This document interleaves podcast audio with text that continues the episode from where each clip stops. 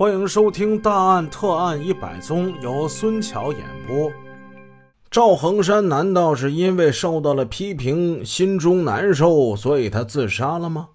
还得进一步的了解，看看他的工友们都是怎么说的。跟赵恒山一起在吊车上工作的司机是一个四十来岁的老工人，他姓丁。他说，昨天午休的时候跟赵恒山在一起吃的饭，两个人吃的都是从家里带来的饭盒。吃完饭，赵恒山说出去一会儿，然后就再没见他回来了。老丁说，从表面上没看出来这赵恒山有什么异常的表现呢，能看到的。听到的、了解到的情况，目前就是这些。赵恒山的死有些奇怪，又一道难题摆在罗法医等几位法医的面前。那赵恒山他是自杀还是他杀呢？在出现场的刑侦技术人员之中，有人说是自杀，有人说是他杀，这两种说法都各有根据。认为赵恒山是自杀的人提出了以下的根据：赵恒山身着工作服，死在场内，不具备犯罪分子因财物、奸情、怨恨而加害他的条件。那再一个就是我们前文书说到的，赵恒山被人检举了，领导又批评了他，那他思想上就产生了压力呗。有自杀的思想因素，他揣在衣兜里那封信，其实就是遗书。赵恒山很可能是实施了第一次自杀，但没有成功。自杀的方式很可能就是用身体的要害部位，比如说脑袋与硬物碰撞。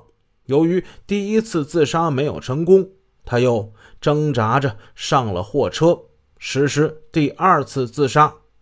第二次，他是自缢而亡。他鞋底上的血迹和泥土就是最有力的证据。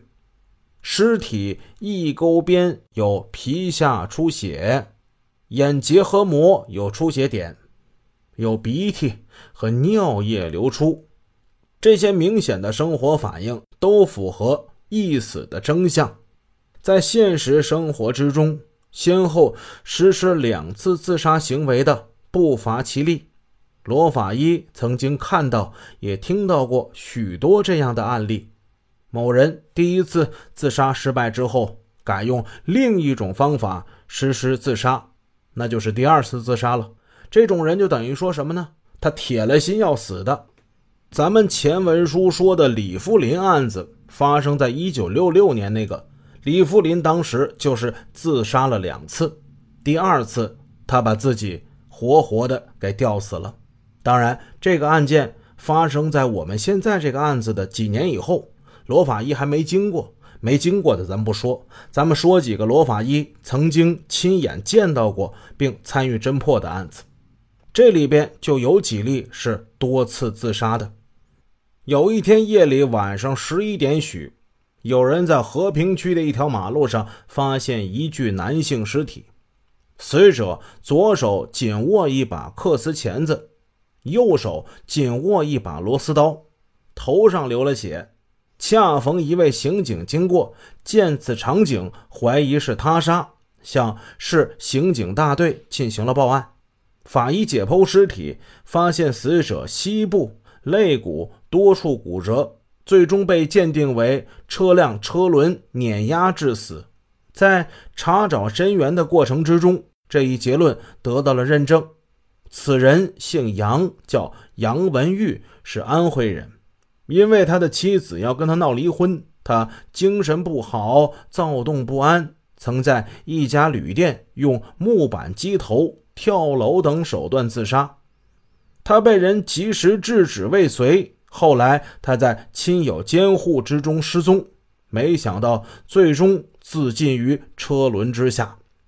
再说一个，有这么一天，铁西区的一块玉米地里，有人呻吟着呼喊救命。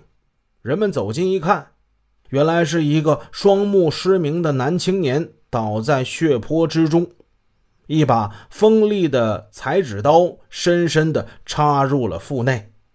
他痛苦地说：“受到了一名歹徒的挟持，又给了他一刀。”人们将他送到医院进行抢救。由于肠管被刺破，医生为他清洗腹腔。在清洗的过程之中，医生惊异地发现，在他的腹内还有八根三厘米长的钢针。八根针呢？没听说过拿针行凶的呀。得问问怎么回事啊！后经过询问，这个失明的男青年才说出了实情。他不堪忍受继母的虐待，一个月之前就萌生了死念，不想活了。当天，他先用多根钢针刺入自己的腹部等死，结果等了半天没有达到目的。后来，他又走进了玉米地，用事先准备好的裁纸刀刺入了腹内等死，结果足足等了十个小时也没死成。他痛苦难耐，刀子又拔不出来。哎呀，哎，原来这死也没没这么容易呀！他实在疼得难受，这才呼救，最后。假装说被歹徒给刺伤了，哎，类似这样的案子还是有很多。那么，咱们再看赵恒山，难道赵恒山也是像这样连续两次自杀的吗？对于自杀的观点，有的同志是不认可的，他们提出了自己的根据。赵恒山由于自己的错误，思想上可能会有些苦恼。有一定的压力，但是他是否到了非得自杀不可的程度呢？如果他选择自杀，为什么还要给领导写那封承认错误并做检讨的信件呢？如果说那封信就是他的遗书的话，那为什么还要写上今后看行动、争取入党之类的话呢？这是自相矛盾的。如果说赵恒山第一次自杀是碰撞硬物的话，损伤部位一般应该在头的前部，而他这个伤伤在头的后部，这是反常的。再说，人在自缢之中，由于痛苦窒息，他肯定是要挣扎的。但是为什么看不出来赵恒山挣扎的迹象呢？那副放在小腿上的手套也没有掉下来。一个就要死去的人，在自杀前还有心将自己的手套放得那么的安安稳稳，这可能吗？本集已播讲完毕。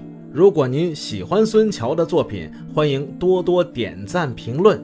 这样能帮助我们的专辑让更多朋友听到，感谢您的支持。